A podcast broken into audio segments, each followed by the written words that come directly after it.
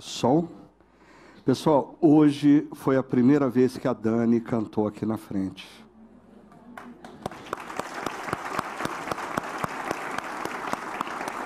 Precisa ter coragem de vir aqui na frente e cantar, né? Obrigado, viu, Dani? Sim, ah, ouvindo o poder da voz da Dani, eu senti saudade. Eu estava olhando de lá, assim, estava vendo uma Matui ali. Matui, estamos com saudade de ver você cantando aqui também. Viu? A gente está precisando retomar algumas coisas boas que a gente sempre teve por aqui, né? Gente, primeiro, ah, muito bom é, ter vocês aqui com a gente no auditório Paineiras, assim também aqueles que estão nos acompanhando pela internet.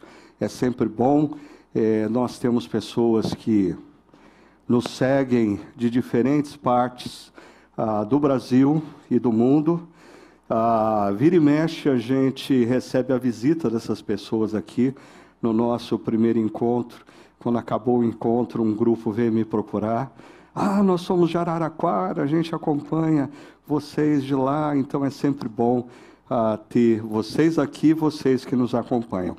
É, Antes de eu ir para série, eu preciso falar uma coisa para vocês. É, semana passada é, eu dei uma palavra aqui sobre um documento que estava sendo encaminhado ao Supremo Conselho da Igreja Presbiteriana no Brasil, e eu alertei vocês sobre a diferença entre um documento que era uma proposta e um documento que seria uma decisão. Então, na última sexta-feira, é, a igreja presbiteriana desiste de veto a cristão de esquerda ou qualquer que seja a posição, ah, para evitar um racha interno. A unidade é, é, uma, é uma forma da gente testificar a nossa fé. A igreja precisa mostrar para o mundo que é possível pessoas pensarem de maneira diferente, mas se respeitarem, pensarem de forma diferente e ainda assim se amarem. E, na verdade, é, a decisão que foi tomada na última sexta-feira é, foi o que a gente chama de substitutivo. Ah, um documento substituiu a proposta que havia sido encaminhada. Ah, esse substitutivo foi feito por um amigo, ah, pastor lá no Rio de Janeiro, Cid Pereira Caldas, e é interessante, diz assim na reportagem, no texto, Caldas, reverendo Cid Caldas, diz que a IPB, a Igreja Presbiteriana do Brasil, tem mantido equidistância de radicalismos, que bom, e defende que não é finalidade da Igreja Presbiteriana do Brasil manifestar-se sobre partidos políticos. Afinal de contas, como eu disse semana passada, a finalidade da Igreja é ensinar a palavra de Deus, o Evangelho, os princípios e os valores do reino. E cabe a cada um de vocês, a partir dos princípios e valores bíblicos do reino, exercerem a cidadania com plena consciência e liberdade. Ok? Então, essa é a decisão final da Igreja Presbiteriana no Brasil. É, o papel da igreja é ensinar os valores, os princípios, e cada um deve, com a sua própria consciência, exercer a cidadania. Ok? Então, Deixa eu ver se eu consigo acertar aqui agora. Uh, aqui, uh, vamos lá, vamos lá, vamos lá. Ok, acho que agora vem.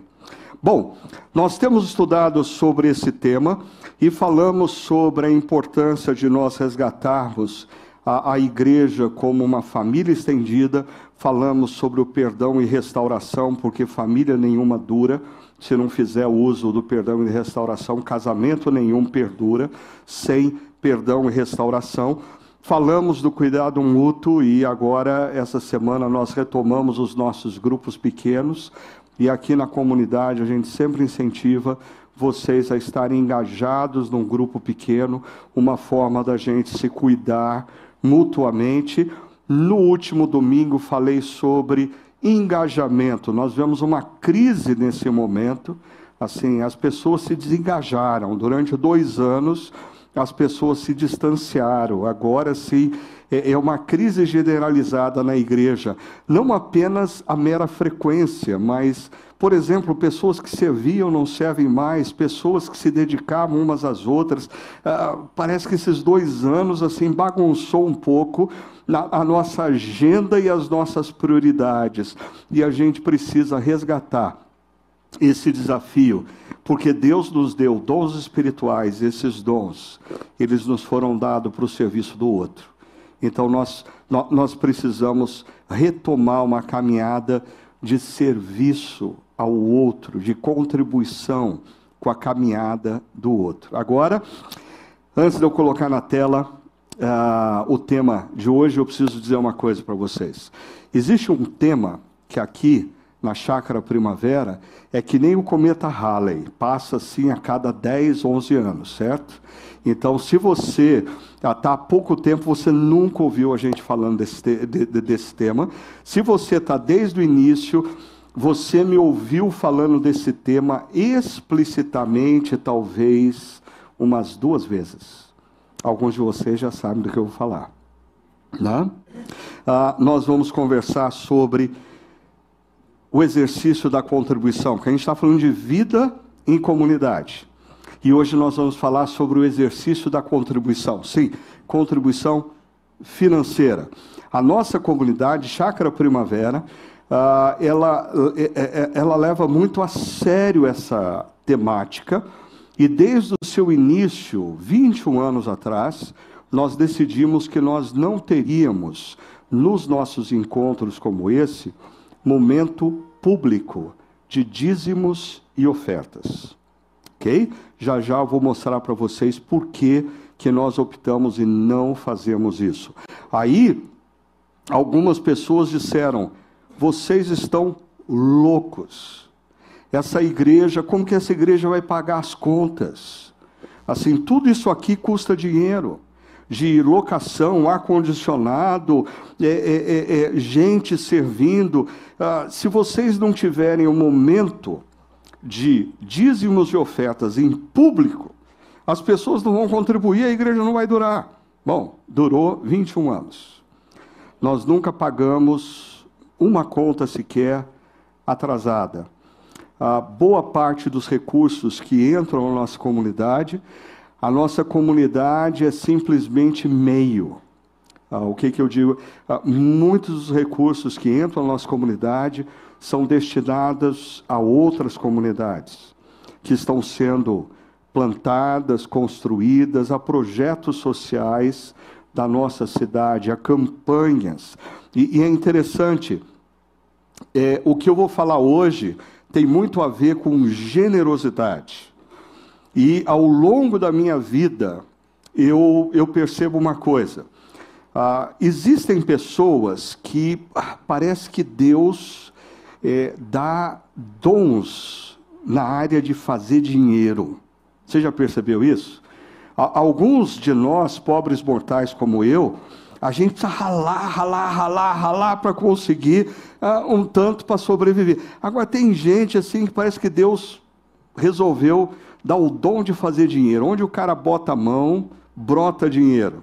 Mas quando você encontra uma pessoa assim, que Deus parece que deu essa graça do sujeito fazer bons negócios, fazer dinheiro, e esse cara, homem ou mulher, ah, são pessoas generosas, aí acontece um negócio mágico. Que assim, eu já testifiquei ao longo da minha vida. Gente que Deus dá o dom de fazer dinheiro e é generosa, Deus acrescenta mais, mais, mais, e parece que quanto mais a pessoa dá, mais Deus acrescenta. E eu acho que isso explica um pouco, um pouco, do que é a nossa comunidade ao longo de 21 anos. Deus não deixou faltar nada para a gente porque a nossa comunidade sempre foi altamente generosa. Ah, por exemplo, nesse, nos últimos 15 anos, nós dedicamos boa parte dos nossos recursos para começar mais de 70 novas igrejas no Brasil uh, e fora do Brasil. E mais, nenhuma dessas igrejas se chama Chácara Primavera. Não. Porque nós não plantamos uma denominação, nós não plantamos uma cópia da nossa comunidade, não.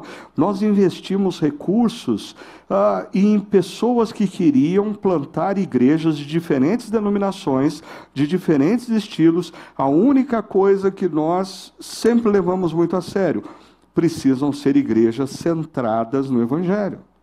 E, e parece que Deus ah, sempre nos abençoou por causa dessa nossa prática da generosidade. Agora, esse é um tema precioso e sábio quando compreendido corretamente. Ah, e do que, que eu estou falando? É, algumas pessoas, por exemplo, acham que ah, do púlpito de uma igreja a gente não deve falar de sexo. Bom, mas a Bíblia fala de sexo. Você tem um livro no meio da Bíblia, que é o livro de Cantares, que é assim: amor, romance e sexo. Ah, mas tem gente que acha que a igreja não deve falar de dinheiro. E eu até entendo por que, que essas pessoas acham isso, eu vou chegar lá. No entanto, pare e pensa comigo. Howard Dayton, ah, criador do Crown Ministries, ah, ele diz o seguinte: ah, quando você pega a Bíblia inteira, você vai é, é, é, encontrar cerca de 500 versos que falam de oração. A Bíblia inteira. Ah, mas quando você procura sobre dinheiro, riquezas e finanças, você vai encontrar mais de 2.300 versos. Você sabia que se você pegar os evangelhos ah, e contar, ah, o primeiro tema que Jesus mais fala é reino de Deus, ou reino dos céus. Sabe qual que é o segundo? Dinheiro, riqueza. É, uh, um quarto das parábolas de Jesus envolvem dinheiro, riqueza e o uso que você faz do dinheiro e da riqueza. Uh, eu me deparei essa semana com uma história interessante desses dois jovens profissionais. Ah, o que, que aconteceu aqui? Paula, dá uma olhada aí. Ok. Uh, John Cortines e Gregory Balmer. eles não são tão jovens mais como eles aparecem na foto, mas esses dois jovens foram fazer um MBA na Harvard School. Ah, por que, que eles foram fazer um MBA na Harvard School? Porque eles queriam ganhar dinheiro. Eles queriam ficar rico. Eles queriam ser profissionais bem-sucedidos. Eles queriam se aposentar aos 40 anos de idade. E aí, eles se depararam com um curso que provocou uma grande revolução na cabeça deles. Ah, e essa revolução eles apresentam nesse livro, Deus e o dinheiro. Ah, como descobrimos a verdadeira riqueza na Harvard Business School. Está aí a dica para você, o próximo livro que você tem que ler. Mas eu adianto para você ah, uma coisa: é, parte do que eles descobriram outras pesquisas, aqui no Brasil mesmo, ah, o Eduardo Gianetti escreveu um livro já alguns anos atrás falando sobre felicidade, e ele mostra como cientificamente nos países a, a, associação entre riqueza e felicidade não é proporcional. Até um determinado uma quantidade de dinheiro dinheiro faz diferença na sua vida. A partir de uma determinada quantidade, a dinheiro não acrescenta felicidade. E essa foi uma das coisas que esses dois jovens profissionais descobriram, que se você se você não der um uso ao seu dinheiro que transcende a sua própria vida, transcende a sua existência, o, o, o dinheiro não consegue acrescer mais felicidade. Ah, basicamente, quando a gente olha para a Bíblia, e esse livro desses dois jovens trata sobre isso, o que, que a Bíblia nos fala sobre o dinheiro? Primeiro, Deus é a fonte primária de todo recurso material. Ou seja, absolutamente tudo que você tem, tudo que você alcançou tem uma fonte primária. E essa fonte primária não é o seu esforço pessoal. Essa fonte primária não é a tua capacidade intelectual. Por quê? Porque quem te deu a sua capacidade intelectual? Quem te deu saúde para você ter determinação? E muito do que se produz no mundo vem de onde? Das riquezas naturais do mundo criado por Deus. Então, não existe absolutamente nada que gere riqueza que não tenha sido dado primariamente por Deus. Ainda, a boa gestão é a expressão da nossa consciência. Fazer uma boa gestão dos recursos pessoais, financeiros, é mordomia. Boa mordomia. É, essa é uma expressão bíblica para sinalizar que tudo que nós recebemos, nós não recebemos para nós. Nós recebemos de Deus e nós somos mordomos, ou seja, Deus me deu dons, Deus me deu talentos, Deus me deu recursos materiais, Deus me deu influência em algumas áreas e nada disso é propriamente para mim. Tudo isso ah, Deus me deu para fazer uma boa utilização disso. E a gestão aqui deveria implicar também na boa gestão dos recursos naturais. Ah, assim, o, o, os movimentos ecológicos deveriam estar repletos de cristãos. Porque se existe alguém que defende a boa gestão dos recursos naturais, são aqueles que afirmam que tudo que está ao nosso redor veio do Deus Criador. Mas aqui a gente começa a ter uma bifurcação. Porque na medida em que você faz recursos e gera recursos e acrescenta recursos, vem uh, o divisor de águas. O que, que você vai fazer com o excedente? Existem pessoas que usam excedente para si mesmo.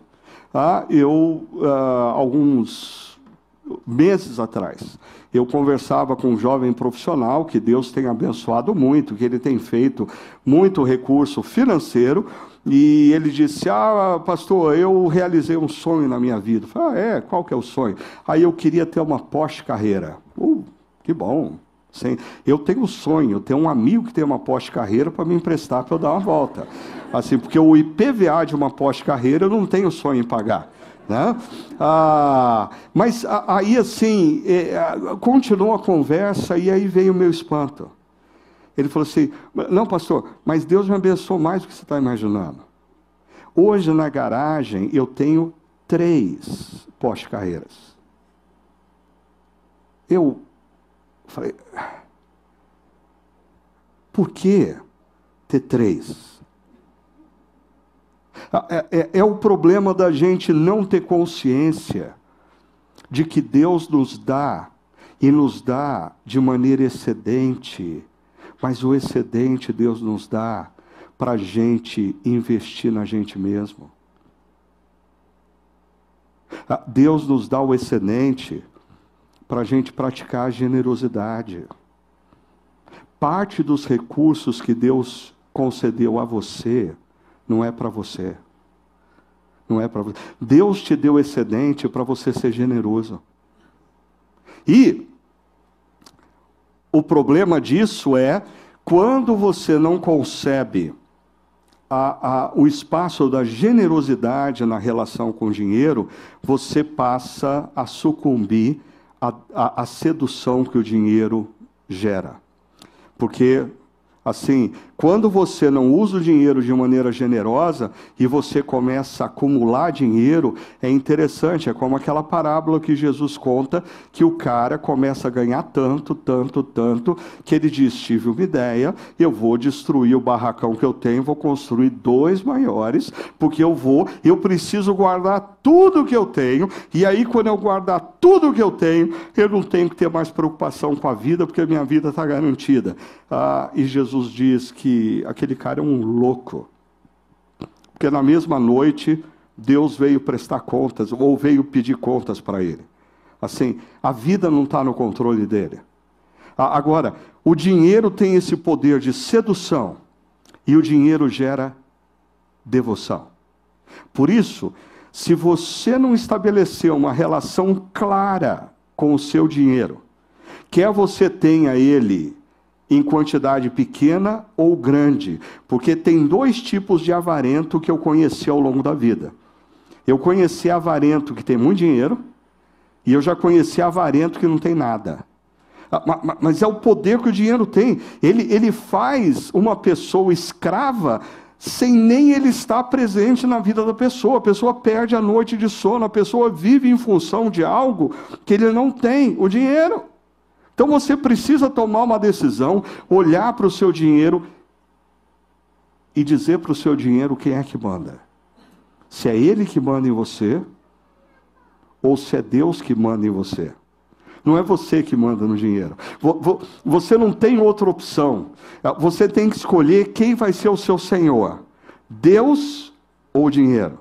E a gente vai chegar lá. Agora, aí vem uma prática altamente polêmica e que eu vou entrar fundo com vocês hoje, que é a questão do dízimo, que significa literalmente a décima parte.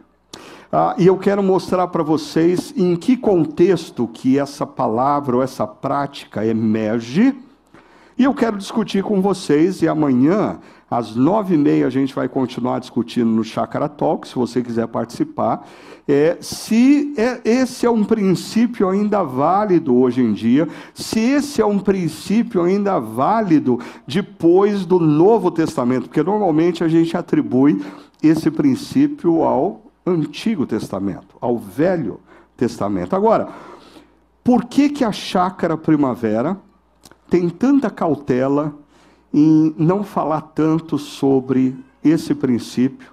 E a gente normalmente trata desse princípio lá na classe de primeiros passos que vocês viram na divulgação agora há pouco. Por uma razão. Esse é um tema precioso e sábio, mas que tem sido deturpado, e corrompido na atualidade.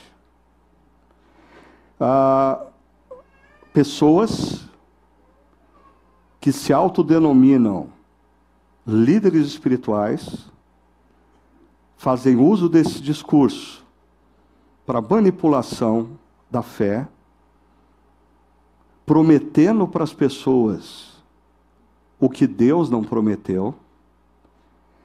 Eles fazem mau uso dos recursos porque, via de regra, são igrejas que não têm uma divisão clara entre o que é, por exemplo, o salário do pastor e o que são os recursos da igreja, e não do pastor, e não do líder, mas enriquecimento pessoal.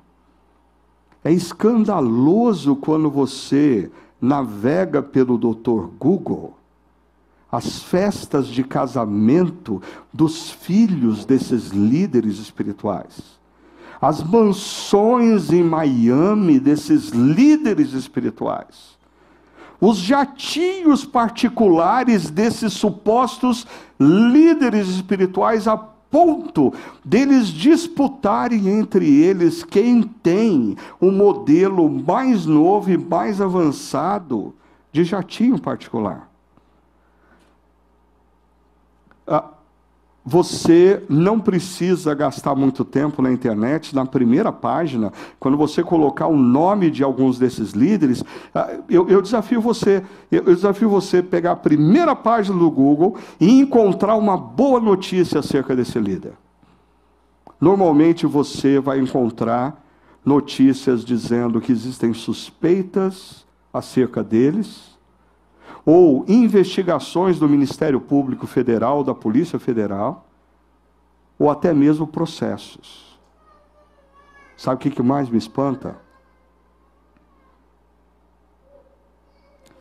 Muitas pessoas que se afirmam discípulos e discípulos de Jesus fazem vistas grossas para essas igrejas e para esses líderes. O importante é que ele prega bem e me faz chorar. O importante é que a igreja gera arrepio.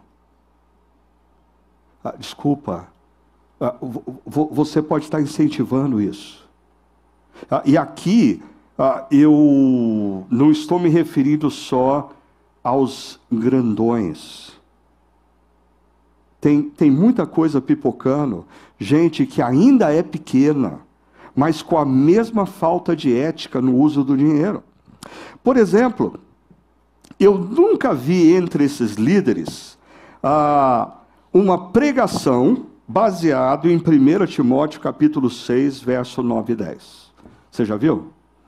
O que, que diz Paulo para Timóteo? Os querem ficar ricos, caem em tentação e armadilhas, que levam os homens a mergulharem na ruína e na destruição.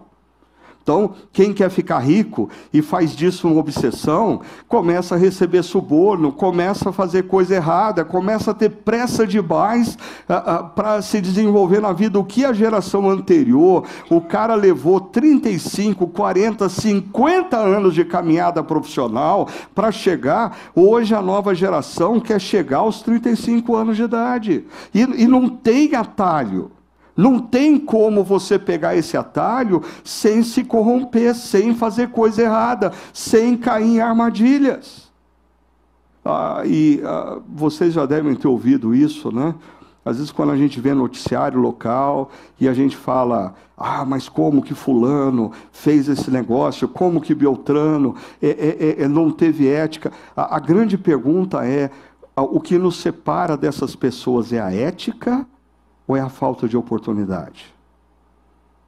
É ética ou falta de oportunidade? Ah, e Paulo continua: pois o amor ao dinheiro é a raiz de todos os males. E aqui uma observação simples e importante. Paulo não está dizendo que o dinheiro é a raiz de todos os males. Paulo está dizendo que o amor ao dinheiro a devoção ao dinheiro. É você estar tão apegado ao dinheiro que você não consegue exercer a generosidade. Você está tão apegado ao dinheiro que você não consegue investir em algo que uh, você não vai ter o controle ou você não vai ser o beneficiário. Uh, talvez isso fique claro na imagem que Richard Foster num outro livro muito bom, quem não leu precisa ler, leitura obrigatória de qualquer discípulo discípulo de Jesus nos tempos atuais, Dinheiro, Sexo e Poder. O Richard Foster escreve esse livro falando de três coisas que derrubam qualquer homem ou mulher de Deus: dinheiro, sexo e poder. E aí o meu sogro, mineiro, primeira vez que eu mostrei o livro para ele, ele falou assim: ah, nós mineiros já conhecíamos isso há muito tempo. Lá é, é, só que lá a gente chama diferente, é, é, é, é barra de ouro, barra de saia e barra de córrego. Né? Então, barra de ouro, dinheiro, barra de saia, uh, sexo, barra de córrego, divisão de terra, poder. E o Richard Foster, quando fala sobre o dinheiro, ele vai falar que, biblicamente, é interessante como às vezes a Bíblia fala do dinheiro numa face luminosa.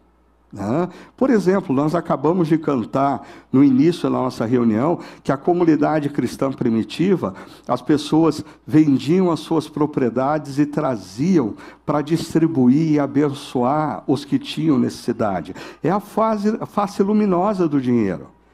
Ah, eu me lembro de uma ocasião, alguns anos atrás, quando eu disse para meu sogro: por que, que o senhor não vende tudo e fecha a, a, a, essa empresa que te dá tanta dor de cabeça? Ele falou: ah, porque se eu vender tudo e eu fechar a empresa, eu vou deixar de oferecer emprego para centenas de pessoas.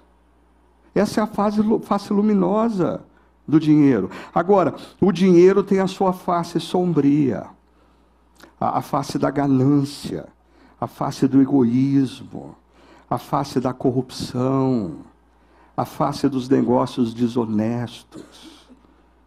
E quando nós pensamos na Bíblia sobre esse exercício da contribuição, qual é o verso bíblico mais conhecido acerca desse tema? Alguém poderia me dizer? Hã? Alguém, eu ouvi alguém falando lá no fundo. Malaquias. É, Malaquias 3,10 diz: tragam o dízimo todo. E é, ao depósito do templo, para que haja alimento em minha casa. Ponham-me à prova, diz o Senhor dos Exércitos, e vejam se não vou abrir as comportas dos céus e derramar sobre vocês tantas bênçãos que nem terão onde guardá-las. De, deixa, eu, deixa eu falar um pouquinho do contexto desse verso para vocês. Primeiro, quando Malaquias, que vive ali no século 4 antes de Cristo, vem ao povo de Israel e uh, faz essa demanda, Malaquias não está instituindo algo novo, ok? Se você lê a Bíblia, você vai perceber que Abraão, Abraão, que viveu dois mil anos antes de Jesus, ele está voltando de uma batalha e surge no caminho de Abraão uma figura altamente misteriosa chamado Melquisedeque. Melquisedeque ele é uma espécie de rei, sacerdote. Lá no Novo Testamento a gente vai descobrir que Melquisedeque era a aparição do próprio Jesus Cristo para Abraão, dois mil anos antes de Cristo. E aí, Abraão dá o dízimo, a décima parte dos despojos de guerra a Melquisedeque. Aí o neto de Abraão, Jacó, está vivendo uma situação complicada na vida e ele diz assim: ele está indo para uma nova empreitada, para um novo desafio, para uma nova terra. E ele diz: se Deus me abençoar, eu prometo que eu vou dar todo dízimo para ele. Agora, Jacó não serve de referência que Jacó, o nome Jacó significa enganador. Jacó era bom de fazer negócio. Então, por exemplo, ele diz: se Deus me abençoar, eu vou dar o dízimo. Ou seja, é uma negociação com Deus. Né? Quando a gente vai ver o que acontece quando Deus, o povo está peregrinando pelo deserto, e Deus institui inúmeras leis. Algumas leis tinham a ver com o bem-estar do povo, ah, leis sanitárias, leis morais, ah, leis que iriam conter a violência. E uma das leis que Deus institui é que o povo anualmente deveria trazer até o local de culto os seus dízimos. Anualmente. Por quê? Aqui a gente precisa entender uma coisa. Essa, esse desafio ele é feito numa cultura agrária. Né? Então, a gente sempre pensa, quando a gente lê, traga um dízimo todo ao depósito do templo, a gente pensa em PIX, a gente pensa em TED, a gente pensa em cheque, se bem que ninguém mais usa cheque, os mais novos nem sabem do que eu estou uh, falando aqui. Né? Mas quando eh, esse princípio é instituído, a gente está numa cultura agrária. Deixa eu te dar um exemplo disso. Olha só o que diz parte da Torá. Todos os dízimos da terra, sejam dos cereais, sejam das frutas, pertencem ao Senhor. São consagrados ao Senhor, ou seja, 10% da safra tem que ser trazida ao templo e consagrada a Deus o dízimo dos seus rebanhos, um a cada dez animais, e essa lei é interessante, pois você dá uma olhada lá, porque ah, Moisés diz claramente: ó, oh, e, e não vale você escolher qual é. Porque, assim, ser humano é. Aí pega, assim, aquele bezerrinho manco, né? Não, não, isso aqui é para Deus. Malaquias fala: de jeito nenhum. De jeito nenhum. Tem que ser o perfeito. Tem que ser o melhor. Para Deus é o melhor. E tanto então 10% da safra como 10% dos animais ah, que foram produzidos durante aquele período, eles são trazidos ah, percebe, é cultura agrária. Ah, agora, aqui tem um outro ponto interessante, porque o território era amplo e tinham pessoas que moravam a 500 quilômetros, a 800 quilômetros do local mais próximo de culto. Então, como o cara ia fazer? Ele ia pegar o, o bezerro, as ovelhas, as galinhas, os coelhos ah, e, e, e, andar 800 quilômetros? Não. Ah, a lei dizia assim: você vende, pega o valor proporcional em prata, ah, vai até o local de culto mais próximo, compra de um pequeno produtor ali, assim você está gerando também movimento da economia, ah, e entrega no local de culto o seu dízimo. Só que o ser humano é corrupto por natureza. Então, o que, que você encontra nos tempos de Jesus? Um bando de gente que falou assim: bom, vai ter gente que vai vir para Jerusalém, vai ter que comprar animal e grãos aqui para oferecer. Então vamos montar uma vendinha na frente do templo e cobrar duas vezes, três vezes mais.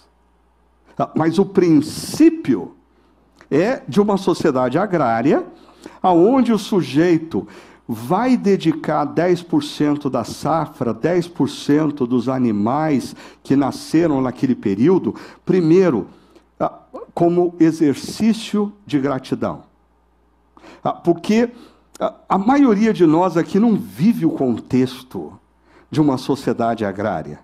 Assim, para a gente, a, maioria aqui todo dia quer saber qual a cotação do dólar e se a bolsa subiu ou desceu.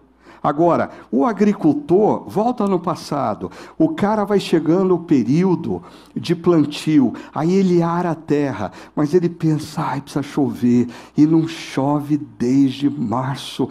Meu Deus, eu preciso de chuva, manda chuva. Quando vem chuva, o agricultor diz: Obrigado, Deus. Aí ele semeia, mas precisa chover mais. E está seco. E, e, e se não chover, ele perde tudo. E quando chove, ele vê na chuva Deus agindo. Por isso, quando ele colhe, ele tem gratidão. Gratidão. Ah, e, e, e, o problema aqui é que nós vivemos numa sociedade em que os recursos materiais que nós recebemos, eles estão ah, muito distantes da esfera da natureza. E, e, a gente começa a achar que o recurso material que a gente tem é proveniente da gente mesmo, do nosso próprio trabalho, da nossa própria inteligência, da nossa própria dedicação. E, e, e aí a gente perde a capacidade de, quando o dinheiro bate na conta corrente, você falar: Deus, obrigado. Deus, obrigado. Qual foi a última vez que, quando o dinheiro bateu na sua conta, você se lembrou de dizer: Deus, obrigado?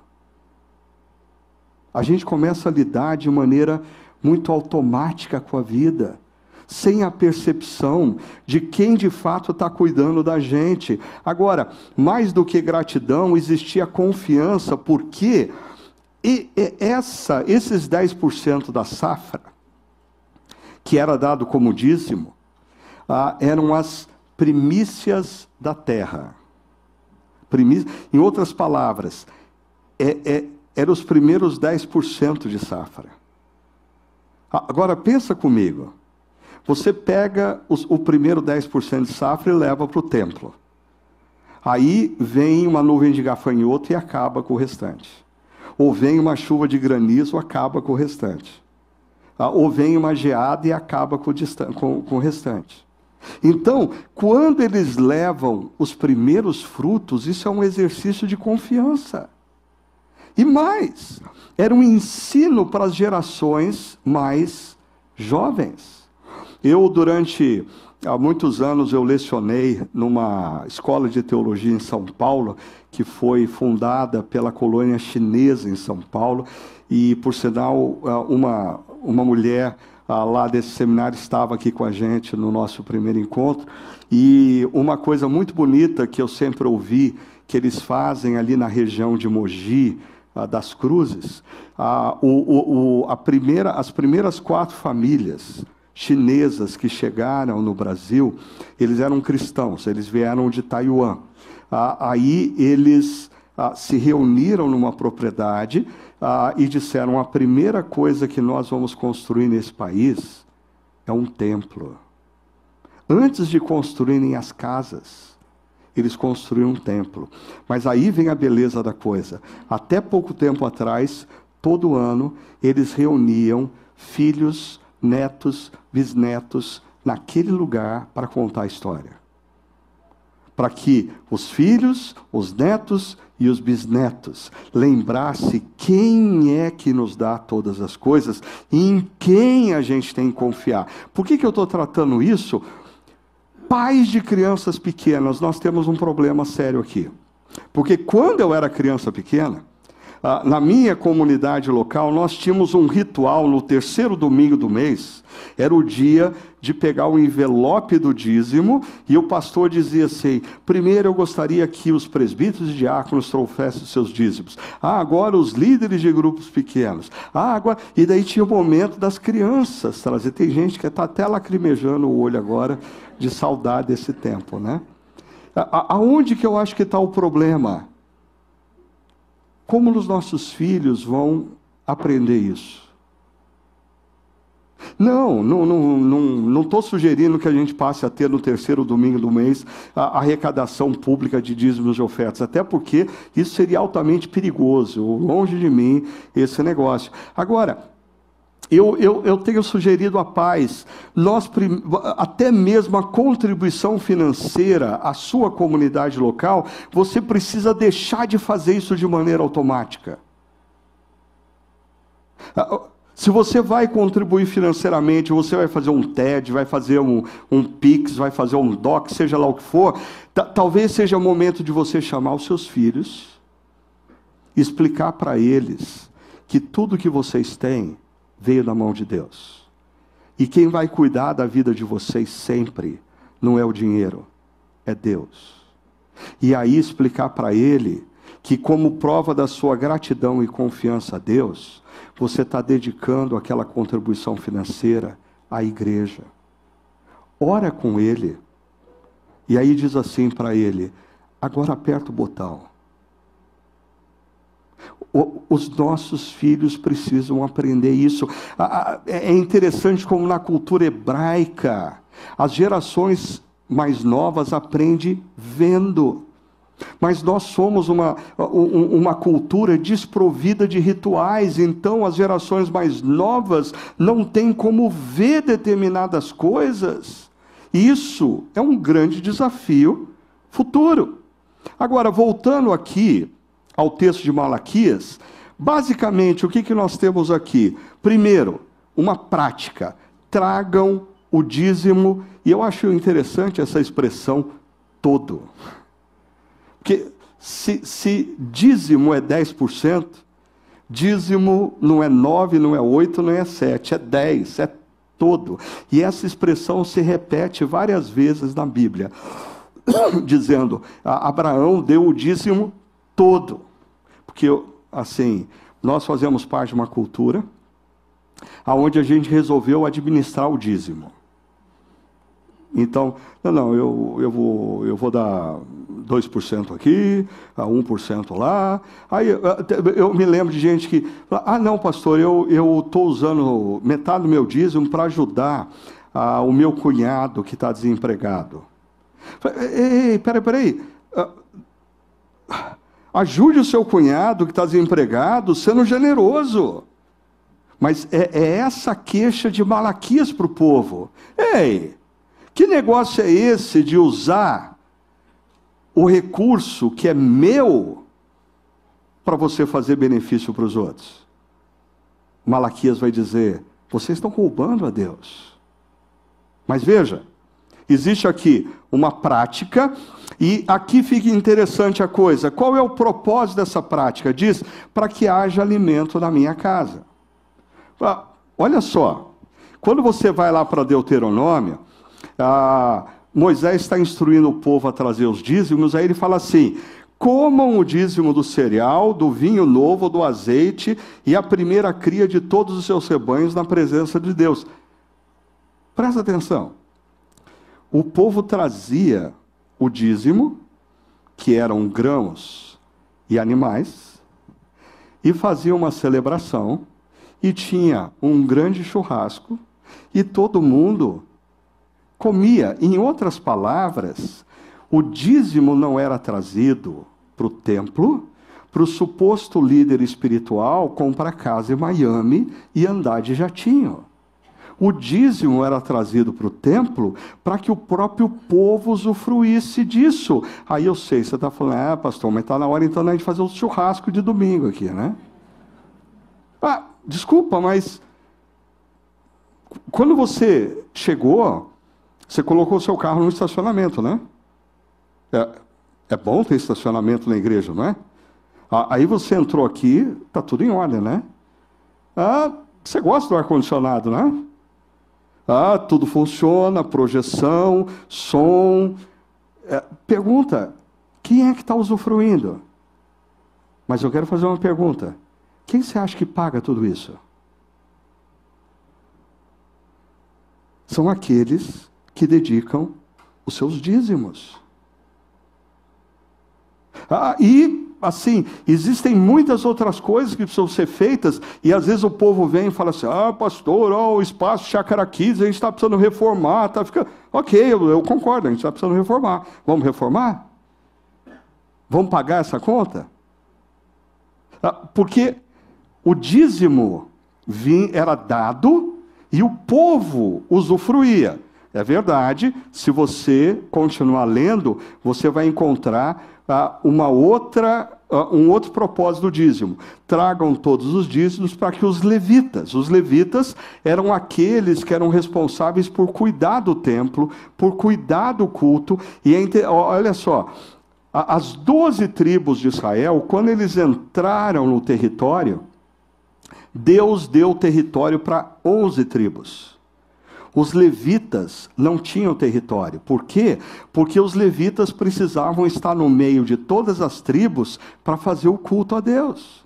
Então Deus diz: tragam, porque os levitas não possuem propriedade. Se eles não possuem terra, eles não têm como produzir. Se eles não têm como produzir, eles não têm alimento. Quem é que deve suprir os levitas? Os dízimos mas outro propósito. E os estrangeiros, os órfãos, as viúvas que vivem na sua cidade venham a comer. Ah, o dízimo também é um outro propósito: suprir o templo, o culto, ou no nosso contexto, a igreja, para que ela tenha recursos para fazer a missão para que ela tenha recursos para apoiar projetos sociais da cidade, para que ela tenha recurso para assistir famílias que estão passando necessidade. Agora, dito isso, o terceiro ponto aqui é promessa. Porque a, aqui a gente tem uma promessa forte. E vejam se não vou abrir as comportas dos céus, se vocês trouxerem os dízimos, e derramar sobre vocês tantas bênçãos que nem terão onde guardá-las. Deixa eu contar rapidamente para vocês duas histórias, muito próximas de mim. A primeira delas, do meu sogro e da minha sogra, seu Almir e dona Itajacê. Seu Almir, ah, durante a infância e adolescência, trabalhou no campo. Ele ah, concluiu apenas o quarto ano do ensino fundamental.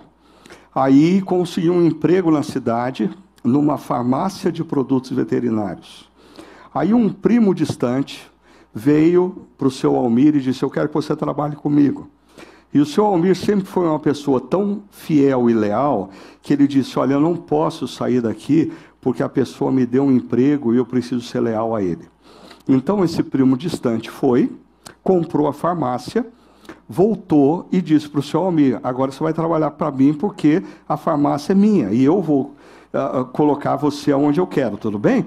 E ele levou o seu Almir para trabalhar com ele numa indústria pequena uh, de fertilizantes que estava começando no leste de Minas Gerais. Bom, o seu Almir começou a se dedicar ali, essa indústria cresceu, essa indústria se tornou uma das maiores indústrias do ramo no país, recentemente foi vendida ah, para um grupo estrangeiro.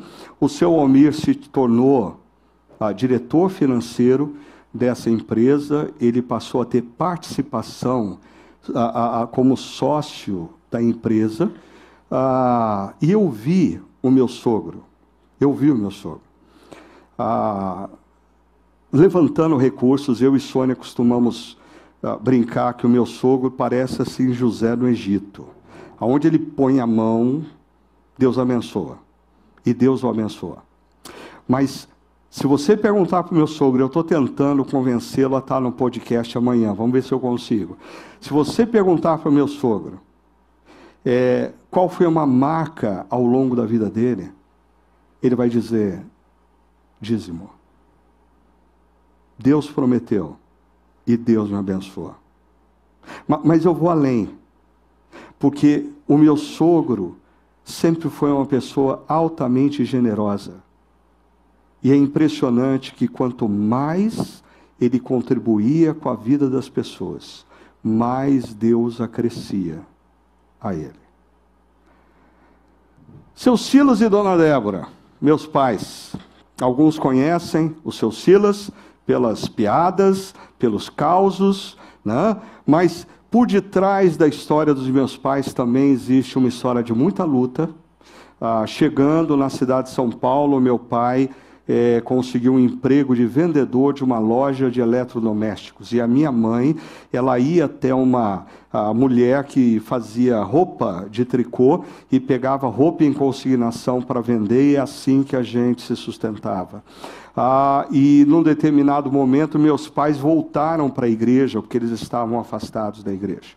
E essa igreja fez lá um momento de uma campanha, os mais velhos vão se lembrar aqui do, do, do reverendo Jacó Silva, né? Lembrou, né, Márcia? Jacó Silva, ah, que era um, um, um, pastor que falava muito sobre essa temática e ele desafiou a igreja. Os meus pais entenderam que eles deveriam ser dizimistas fiéis. E ao longo da vida dos meus pais, eu fui testemunha ocular de como Deus fez cumprir a promessa dele. A promessa que está registrado em Malaquias, que Deus vai abençoar. O problema é como a gente atualiza esse texto de Malaquias para o Novo Testamento.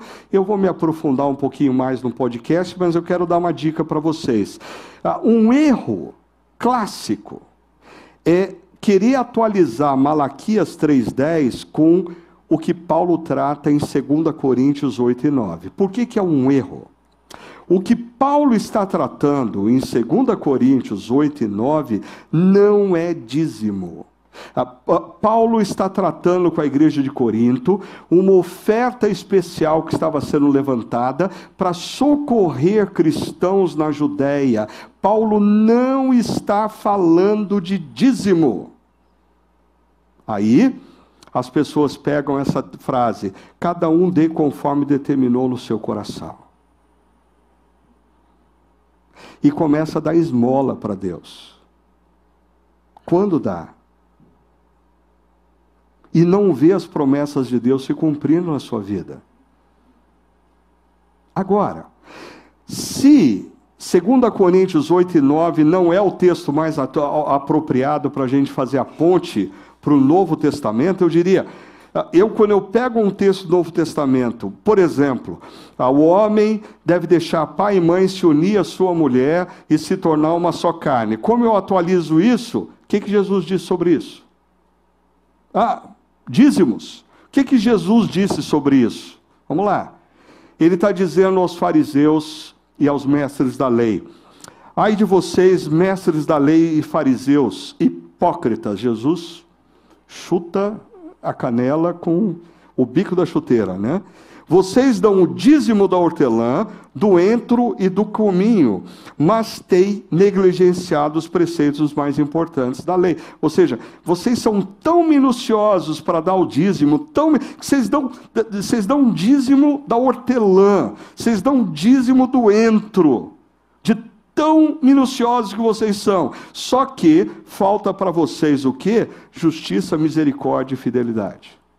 De nada adianta você ser legalista no dízimo se você não é uma pessoa associada à justiça, à misericórdia e à fidelidade. Agora, Olha que interessante o final desse texto. Vocês devem praticar essas coisas, justiça, misericórdia e fidelidade, sem omitir aquelas.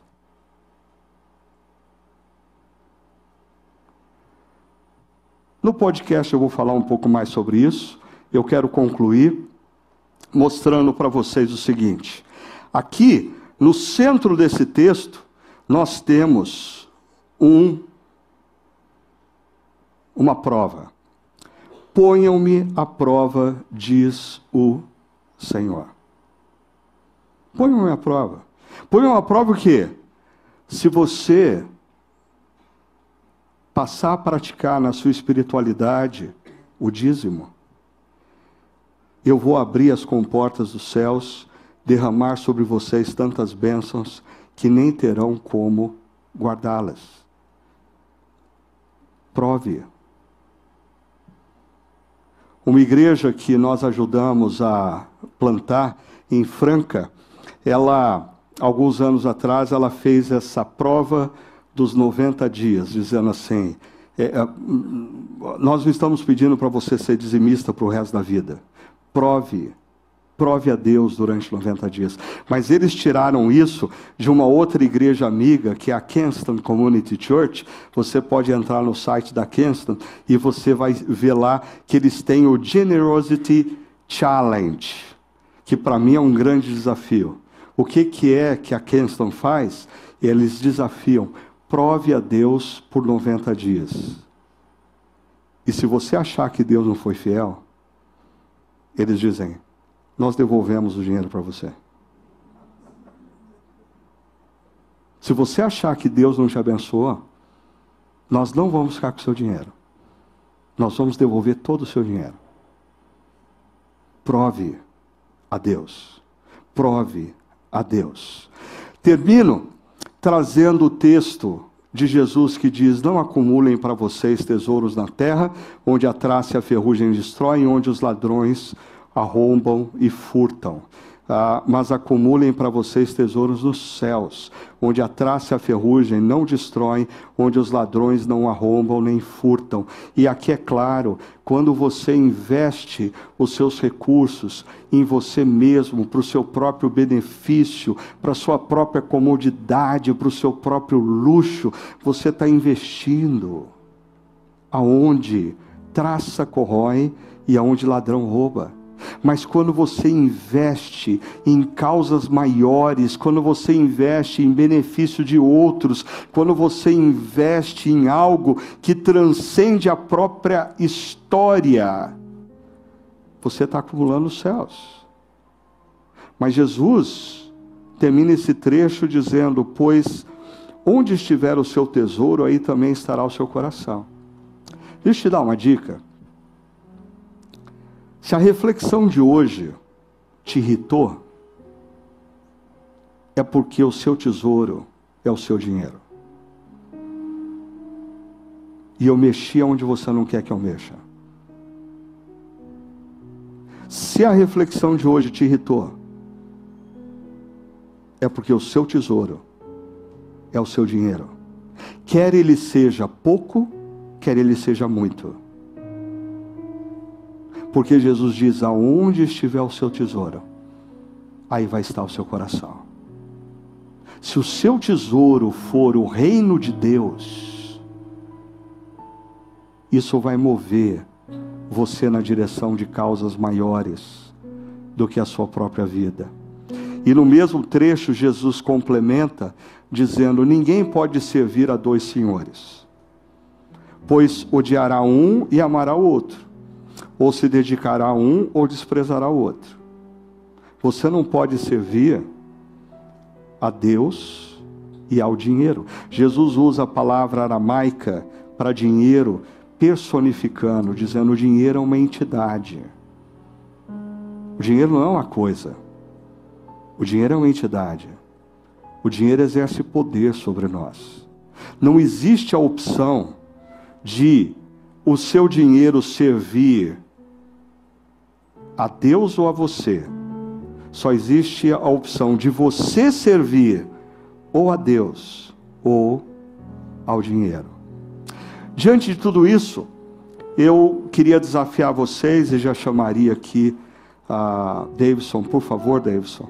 Primeiro, eu queria convidar você a, a uma prática tão básica, mas que talvez você nunca tenha feito, ou talvez há muito tempo você não faz.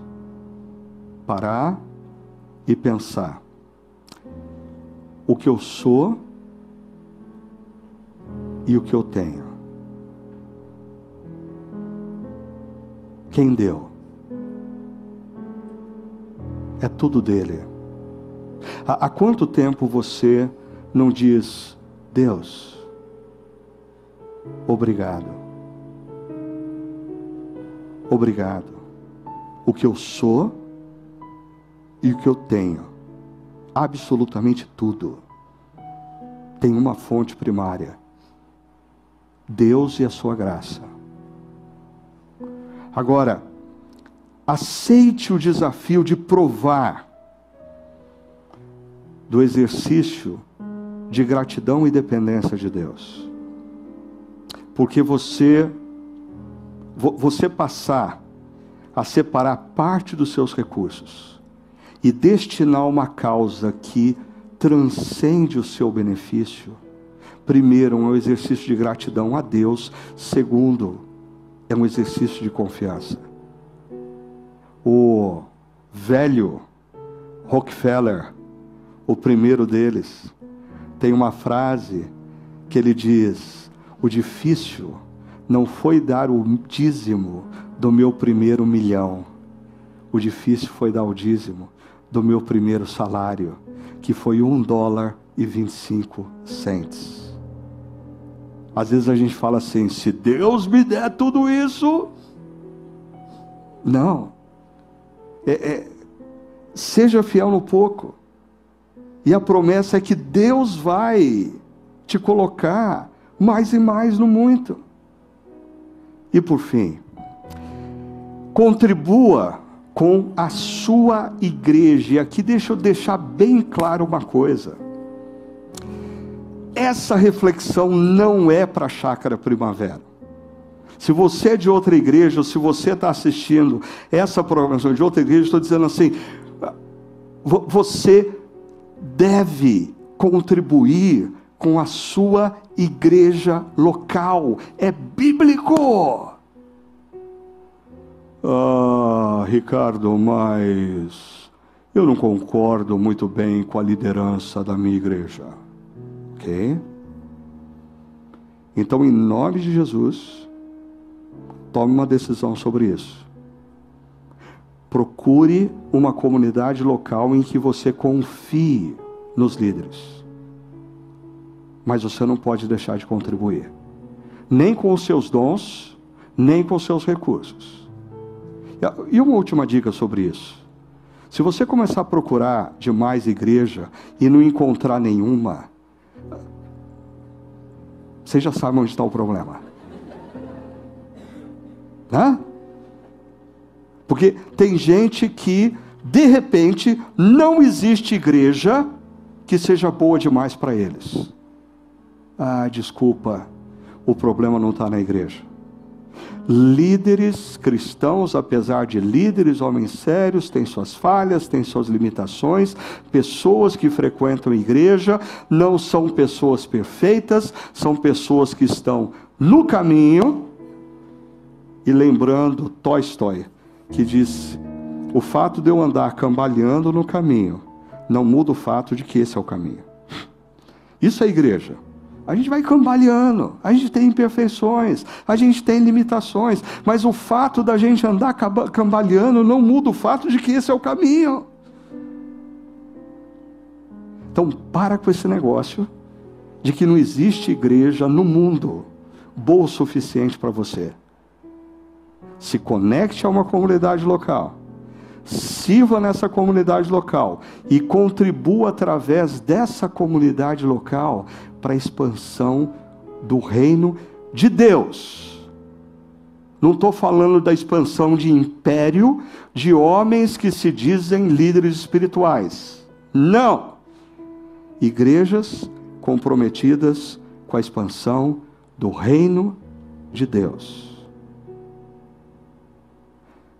Que tal você fazer dessa última canção uma oração? Mas eu preciso dizer uma coisa para você. É uma oração comprometedora e altamente perigosa. E eu costumo dizer aqui, sabe qual que é o problema da oração? Deus responde. Então deixa o Davidson cantar a primeira estrofe.